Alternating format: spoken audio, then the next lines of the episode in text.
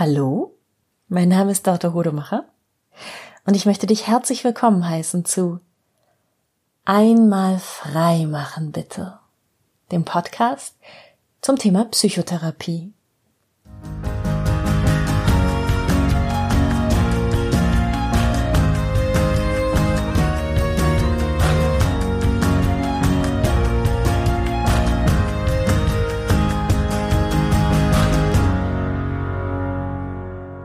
In der Psychotherapie geht es ganz viel um Geschichten. Geschichten, die wir uns selbst erzählen darüber, wer wir sind, was uns im Leben passiert ist und was uns hier und heute passiert. Wir bekommen ja immer nur einen Ausschnitt der Realität mit und daraus formen wir dann eine Geschichte, die dem Ganzen Sinn verleiht. Und ähm, je nachdem, welche Geschichte wir uns, uns erzählen, äh, erleben wir etwas als mehr oder minder leidvoll. Ähm, Psychotherapie ist also ein Ort, an dem mir Klientinnen und Klienten Geschichten über sich erzählen. Psychotherapie ist aber auch etwas, ähm, wo ich Geschichten erzähle, Geschichten darüber, wie die menschliche Psyche funktioniert. Also es gibt die Geschichten über die menschliche Psyche, die die Psychoanalytiker erzählen. Es gibt die Geschichten, die wir uns jetzt neuerdings infolge der neurowissenschaftlichen Erkenntnisse über die Psyche erzählen. Und all das sind unterschiedliche Betrachtungsweisen für die gleichen Phänomene. Und sie sind immer in eine Geschichte verpackt. In der Psychotherapie kann man auch mit Geschichten aktiv arbeiten, ähm, zum Beispiel durch Schreibaufgaben. Also ich gebe meinen Klienten gerne Schreibaufgaben. Äh, ich arbeite auch für mich selbst mit Schreibaufgaben, also eben gezielt die Geschichten sich auf eine bestimmte Art und Weise unter einem bestimmten Fokus zu erzählen und sie dann eben auch umzuschreiben. Und das ist etwas, ähm, das nicht die Psychotherapie erfunden hat, dass das Geschichten erzählen uns Menschen hilft, sondern dass wir Menschen vermutlich schon so lange tun, wie es uns gibt oder wie wir Sprache haben, um uns gegenseitig auszutauschen. Ähm, ne, Geschichten wurden auch schon immer am Lagerfeuer erzählt. Es gibt uralte, tradierte Geschichten, die von, von Generation zu Generation weitergegeben wurden. Und diese Geschichten haben immer auch den Sinn, uns zu helfen, ähm, uns selbst und unser Leben zu verstehen, in einen höheren Zusammenhang einzubetten und voneinander etwas zu lernen und zu lernen über uns selbst. Und deshalb lese ich in dieser heutigen Folge eine Geschichte vor, die ganz, ganz viel mit Gefühlen zu tun hat. Es ist ja schließlich Adventszeit und da darfst du dich einfach mal zurücklehnen und dir eine Geschichte von mir vorlesen lassen. Hinterher erzähle ich noch ein bisschen was darüber, wie diese Geschichte in mein Leben getreten ist. Aber jetzt erstmal das Tränenkabinett von Andrea Voss. Ich kenne einen Herrn, der ist auf dem Gebiet der Tränen sehr bewandert. Ich selbst bin es weniger. Ich weine recht selten und so hatte ich, als es über mich kam, nur ein zerknülltes, gebrauchtes Papiertaschentuch zur Hand, Überbleibsel vom vorjährigen Winter, ein angeschmuddelter Fetzen, der längst entsorgt gehört hätte und unter dem Rotz und dem Wasser, das ich nun heulte, sich in gänzlicher Auflösung befand. Es überkam mich ganz plötzlich, draußen im Park, bei feuchtkaltem Wetter, dass außer mir niemand zum Promenieren einlud. Es durchbebte, schüttelte, würgte mich. Unvertraut mit solcher Art von Exaltation suchte ich die Angelegenheit möglichst rasch hinter mich zu bringen. Ich sank auf die erstbeste Bank und weinte enthemmt. Gestatten Sie bitte, sagte eine brüchige Stimme. Ich wandte den Kopf. Neben mir auf der Bank saß ein Herr. Er musste sehr alt sein. Die Jahre hatten ihn zart, zerbrechlich, fast durchscheinend gemacht. Man konnte ihn leicht übersehen.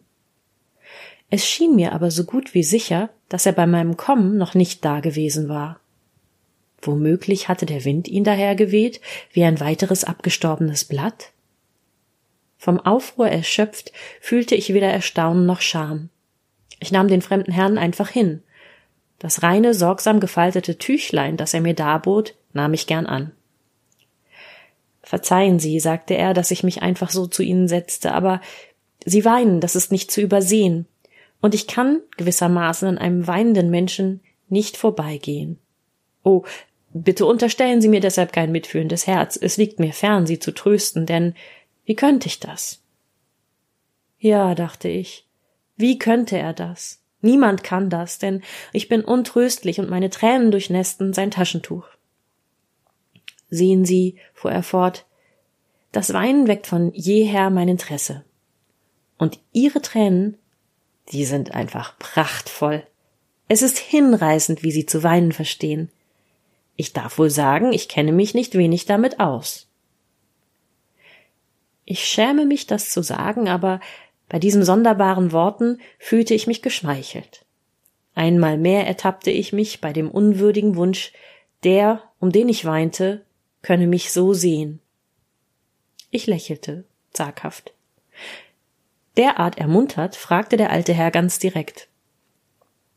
Es ist wohl eine Liebesangelegenheit, um deretwillen Sie weinen? Mein Kinn begann wieder zu zittern. Er nickte. Aha, und wenn Sie noch die Frage gestatten mit der Bitte um eine knappe Antwort, ja, ich möchte Sie ausdrücklich bitten, mir nicht etwa Ihr Herz ausschütten zu wollen mit Verlaub. Nun fühlte ich mich doch etwas beleidigt. Empört hob ich mein Kinn. Was für eine Idee.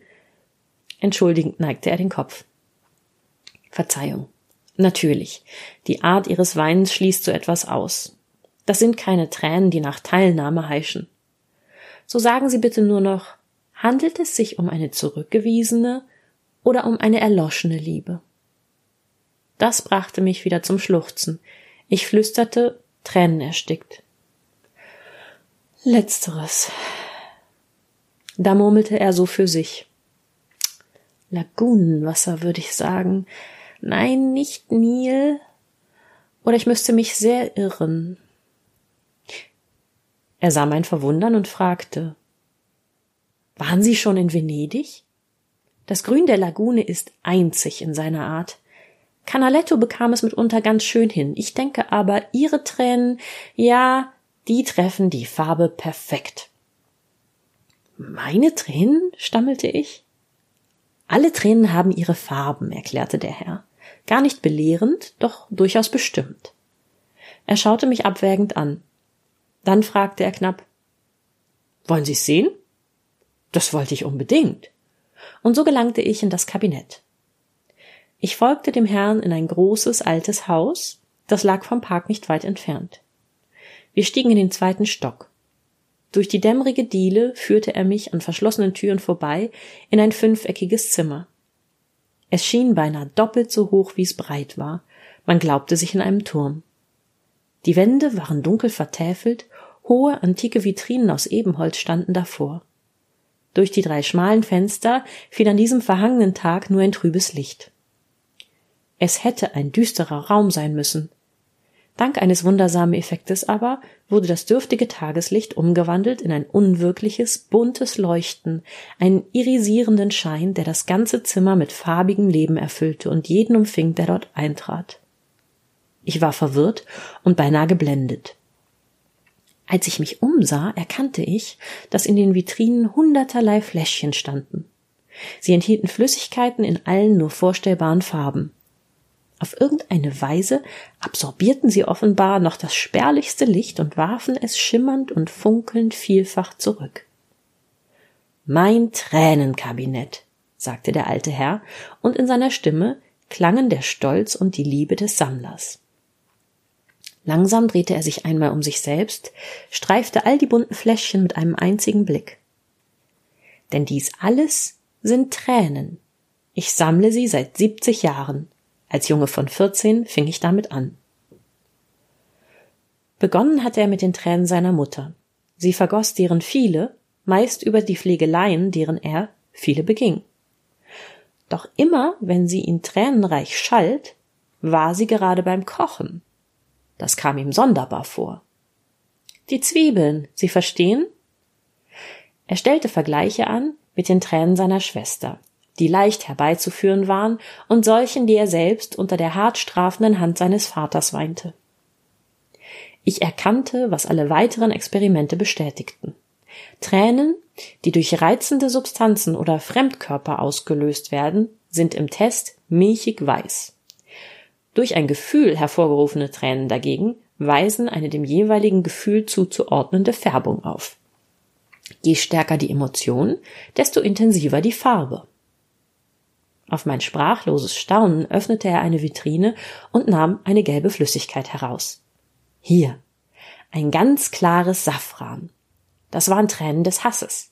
Bedrohlich, doch nur für den, der sie vergießt. Solcher Hass zehrt ihn auf. Er stellte die Flasche zurück und zeigte mir eine andere. Wenn das Safran aber ins Curry umschlägt, müssen Sie sich in Acht nehmen. Hass, der Curryfarben fließt, birgt eine tödliche Gefahr. Abwesend strich er mit dem Finger über seinen Hals, und erst jetzt bemerkte ich eine lange Narbe, die knapp oberhalb des Hemdkragens verlief. Aber wie kann das sein? rief ich aus. Wieso haben Tränen eine Farbe? Das Verfahren ist recht einfach, erklärte er bescheiden. Man löst die Tränen vom Träger, meist ist das ein Taschentuch. Ich habe aber auch schon Tränen von Briefbögen, Jackenaufschlägen, sogar aus Erbsensuppe und aus Erdbeerparfait extrahiert. Sie würden überrascht sein, wie viele Menschen in ihr Essen weinen. Mittels einiger Substanzen, die in jedem Chemiebaukasten enthalten sind, erzielt man die spezifische Farbreaktion. Die Schwierigkeit bestand darin, die Farben den Emotionen zuzuordnen. Jahrzehntelange Feldversuche waren dazu vonnöten, oft genug musste ich meine Ergebnisse revidieren. Die definitive Zuordnung gelang mir erst vor acht Jahren. Er stockte und fügte dann zögernd hinzu. Das zwang mich, viele Aspekte meines Lebens in einem anderen Licht zu sehen. Darauf schwieg er. Sein Schweigen war von schwerer, bedrückender Art, und so zart wie er war, musste ich fürchten, er werde darunter zersplittern. Rasch zeigte ich auf ein Flakon, aus dem ein sanftes, heiteres Aprikot schimmerte. Dann müssen diese sicherlich Freudentränen sein. Er fuhr leicht zusammen und einen Moment lang schien er sich über meine Anwesenheit zu verwundern. Dann lächelte er. Nein, diese wurden aus Missgunst vergossen. Die Freude in Pistazienfarben. Die Kränkung, wenn sie schwer ist, Zyklam, die minderschwere Magenta. Mit der herkömmlichen Farbpsychologie bringt man es nicht weit in der Tränenkunde. Und von was für einem Gefühl zeugen dann jene dort? fragte ich und deutete auf ein paar Fläschchen, in denen die unterschiedlichsten Pastelltöne eine zart bunte Marmorierung hervorbrachten. Der alte Herr zuckte die Achseln. Das sind Tränen der Rührung, in der immer verschiedenerlei Gefühle anklingen, doch meist nur recht schwach. Geweint im Kino oder beim Klang einer Violine. Na, Sie wissen schon. Immerhin, Sie sehen ganz hübsch aus, finden Sie nicht? Ich nickte. Die Rührung machte sich ausnehmend dekorativ. Dann drehte auch ich mich einmal langsam um mich selbst. Andächtig ließ ich meinen Blick über die Vitrinen schweifen, in denen die leuchtenden, ungetrübten Farben von so viel aufrichtigem Gefühl erzählten, nicht immer erhaben und schön, aber tief empfunden und wahr. Ich sagte, diese Wissenschaft von den Tränen, die Sie da betreiben, hat Sie in Ihrem Leben wohl vor manchem Missverständnis bewahrt, vor mancher Täuschung und wohl auch vor mancher Manipulation? Der alte Herr lächelte, müde, und wiegte sachte den Kopf. Wissen Sie, ich hatte eine Geliebte, die brach jedes Mal in Tränen aus, wenn sie spürte, dass ich sie verlassen wollte. Meine Leidenschaft war erloschen, aber ihre Tränen, die rührten mich jedes Mal bis ich die Flüssigkeit analysierte. Sie zeigte keinerlei Färbung. Das schönste milchig weiße Nichts. Reiztränen der primitivsten Art, gänzlich unbeschwert von jedem Gefühl. Ich fühlte mich abgestoßen, das letzte bisschen Empfindung erstarb. Ich wunderte mich nur, woher sie unbemerkt den Reizstoff nahm. Nun, sie trug einen großen alten Ring mit aufklappbarem Stein, eine Lucretia Borgia hätte ihre Freude daran gehabt, nur befand sich kein Gift darin, sondern ein Mus von Zwiebeln, frisch püriert. Solche Infamie, nicht wahr? Ich machte sogleich Schluss. Eine andere Frau, mit der mich eine kurze, heftige Neigung verband, begann bei unserer Trennung so hemmungslos zu weinen, dass ich es mit der Angst bekam. Ich hatte nicht erwartet, dass sie es so schwer nähme. Nun musste ich fürchten, sie werde sich um meinetwillen etwas antun. Hier, das sind die Tränen, die sie damals vergaß, vergoss. Hier, Das sind die Tränen, die sie damals vergoss. Er hielt einen Flakon gegen das Licht. Die Flüssigkeit darin leuchtete in einem tiefen Violett. Schön, nicht wahr? Das ist reinstes Gefühl. Diese Art von Violett ist die Farbe eines großen, tiefen Schmerzes.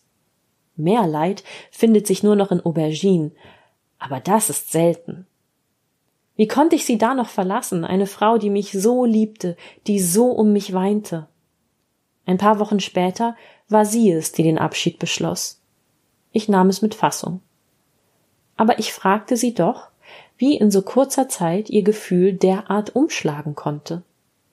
Sie verstand mich nicht. Nun, deine Tränen, rief ich. Ich dachte, du würdest es nicht überleben. Ach, sagte sie, es ist doch immer ein bisschen traurig, wenn zwei auseinandergehen. Auch wenn man sich längst schon entbehrlich ist. Aber solche Tränen wie deine, insistierte ich, die weint man nicht bloß aus ein bisschen Wehmut heraus. Nein, wohl nicht, sagte sie. Doch wenn mir etwas Trauriges widerfährt, erinnert mich das zwangsläufig an das Allertraurigste, was ich jemals erleben musste. Dann erzählte sie mir, und das war in unserer ganzen Affäre die einzige echte Intimität, als ich neun Jahre alt war, da wurde mir mein Hund zertreten. Ein scheuendes Pferd hat ihm das Rückgrat zermalmt. Alles andere, was mir später widerfuhr, konnte ich verwinden. Aber jener Blick aus den Augen meines sterbenden Hundes. Sie brach ab, die Stimme gehorchte ihr schon nicht mehr, Sie sehen also, sagte der alte Herr und schüttelte den Flakon ein wenig im Licht, all diese Kenntnisse über die Art der Tränen nützen doch wenig. Manchmal denke ich an meine Geliebte mit dem Zwiebelring. Wenn auch die Tränen, die sie weinte, ohne Farbe waren und somit ohne Gefühl, war jene armselige Inszenierung, die sie betrieb, nicht auch rührend? Zeugten ihre falschen Tränen nicht von der Angst, mich zu verlieren, dem Wunsch, mich zu halten? Vielleicht sogar von Liebe? Es hat nun mal nicht jeder so nah am Wasser gebaut. Es gibt Menschen, die weinen nur für sich allein. Sie sagen vielleicht, sie seien zu stolz, vor anderen ihr Gefühl zu offenbaren, weil ihnen das in ihren Augen eine gewisse Würde belässt. In Wahrheit können sie es einfach nicht. Die Frauen hingegen, die violette oder wohl gar auberginefarbene Tränen vor mir weinten, sie weinten womöglich, wenn nicht um einen Hund, so doch um einen ganz anderen Mann, in der Erinnerung an einen anderen, tieferen Schmerz. Ein hilfloser Ausdruck trat auf sein Gesicht. Nun, sagte er zuletzt, ich habe Sie lange aufgehalten. Es war freundlich von Ihnen, mir Interesse zu schenken. Darf ich mich dafür revanchieren mit einer Analyse Ihrer Tränen? In seinen Augen glitzerte jetzt die Begierde des Sammlers. Dass deren Objekt meine Tränen waren, gefiel mir nicht schlecht. Dankend nahm ich das Angebot an. Sehr schön. Dann überlassen Sie mir einfach das Taschentuch, das ich Ihnen gab, und besuchen Sie mich morgen zur gleichen Zeit. Das wollte ich nur zu gern. Denn wer besitzt schon ein Fläschchen mit seinen eigenen Tränen, einen unbestreitbaren Beweis sozusagen für die Tiefe und Reinheit des eigenen Gefühls? Mein Schmerz würde dadurch geadelt, dachte ich, oder jedenfalls wissenschaftlich belegt. Ich könnte damit zu dem gehen, um den ich geweint hatte. Hier, sieh, wie sehr ich dich liebte, wie ich um dich litt. Was hast du getan? Doch ich schaute wohl einigermaßen überrascht, als mir der alte Herr am nächsten Tag einen feingeschliffenen Flakon überreichte. Ungläubig hielt ich die Flüssigkeit ans Licht. Das können unmöglich meine Tränen sein. Diese sind ja grün. Ein sehr hübsches Grün zweifellos, aber die Farbe der Lagune, erklärte der Herr, wie ich es dachte. Wunderschön, nicht wahr? Die Farbe eines großen, tiefen Schmerzes. Verwirrt wandte ich ein. Aber ich dachte, violett sei. Er unterbrach mich. Violette Tränen weint man um den Verlust eines anderen. Lagunengrüne vergießt man um sich selbst. Oh, rief ich, denn ich war ehrlich entsetzt. Wollen Sie damit sagen, dass ich aus bloßem Selbstmitleid? Der alte Herr winkte ab. Das Selbstmitleid fließt hier zintenblau. Sie müssen schon selbst wissen, warum Sie um sich weinen. Ist Ihnen nicht wohl? Tatsächlich wurde mir schwarz vor den Augen, nur für einen Moment. Ich fühlte mich schwach. Und Sie sind sicher, dass Sie sich nicht geirrt haben bei der Zuordnung dieser Farbe? Er lächelte sehr lieb und schüttelte den Kopf. Mit dieser Farbe kenne ich mich am besten aus. Sehen Sie dort. Er wies auf das oberste Fach der höchsten Vitrine. Jene Tränen sind allesamt von mir. Es sind alle, die ich in siebzig Jahren geweint habe. Nicht eben viele, dachte ich und zählte fünf Flakons. Da brach eine fahle Nachmittagssonne durch die drei schmalen Fenster, und aus allen fünf Fläschchen leuchtete das grüne Licht der Lagune. Es ist wirklich ganz einzig in seiner Art. Ja, das war das Tränenkabinett von Andrea Voss. Und ich hatte ja versprochen, dass ich noch äh, etwas darüber erzähle, wie diese Geschichte in mein Leben getreten ist. Das ist nämlich eine etwas längere Geschichte.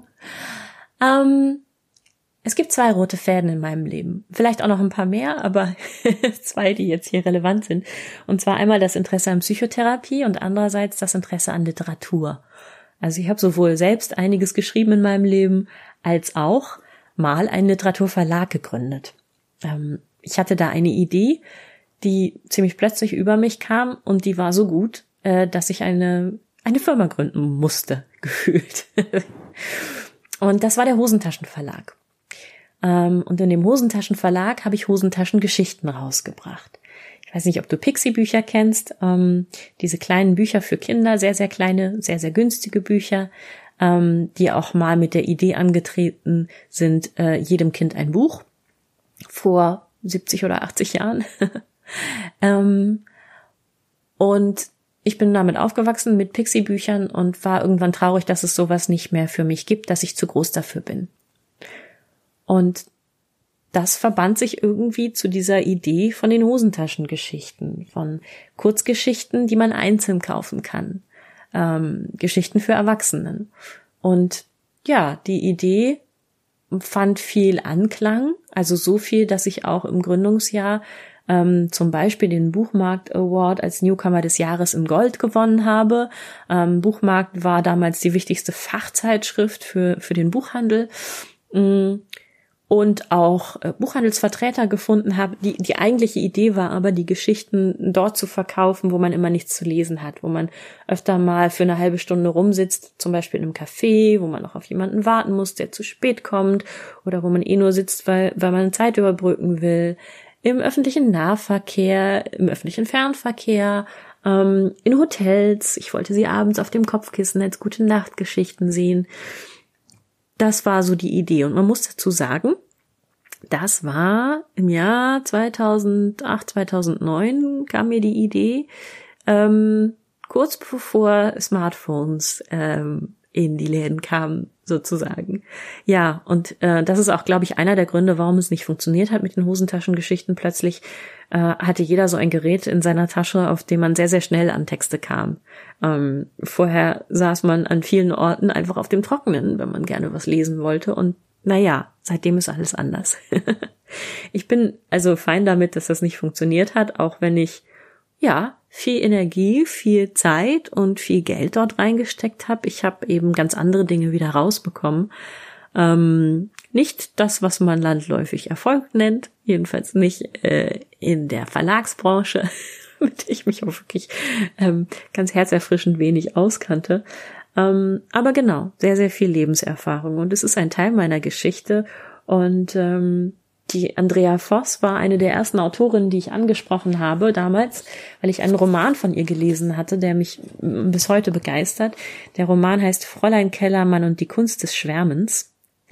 Es ist äh, bis heute Andrea Voss äh, einziger verlegter Roman. Aber ähm, ja, der macht mich immer noch sehr, sehr glücklich. Ich lese mal die erste Seite vor, weil ich gerade so schön im Vorlesemodus bin. Ähm, hinter den sieben Bergen. Also, Wen haben wir denn hier?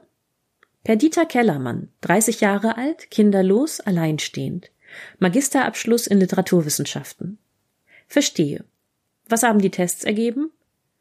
Das seelische Immunsystem hat seine Arbeit praktisch eingestellt. Keinerlei Abwehr. Die Patientin ist dem geringsten emotionalen Reiz schutzlos ausgeliefert. Wie steht's ums Nervenkostüm? Fadenscheinig, zerschlissen. Die Patientin arbeitet seit anderthalb Jahren beim Privatfernsehen. In einer sogenannten Talkshow-Redaktion, glaube ich. Verstehe. Frau Kellermann, nein, Sie brauchen nicht die Augen zu öffnen. Ruhen Sie sich aus. In ein paar Tagen werden wir uns unterhalten. Perdita lächelte und nickte. Die Augen ließ sie zu. Das war der Herr Professor, wisperte ihr die Krankenschwester ins Ohr. Er ist eine Kapazität. Perdita kuschelte sich in ihre Decke. Nun wusste sie, dass sie in den besten Händen war. Seit etwa zwei Jahren gab Perdita Kellermann sich solchen Sanatoriumsfantasien hin. Es waren dies Folgeerscheinungen eines verschleppten, nicht weiter behandelten Nervenzusammenbruchs. da werde ich heiser. Vorlesen. Lange nicht gemacht.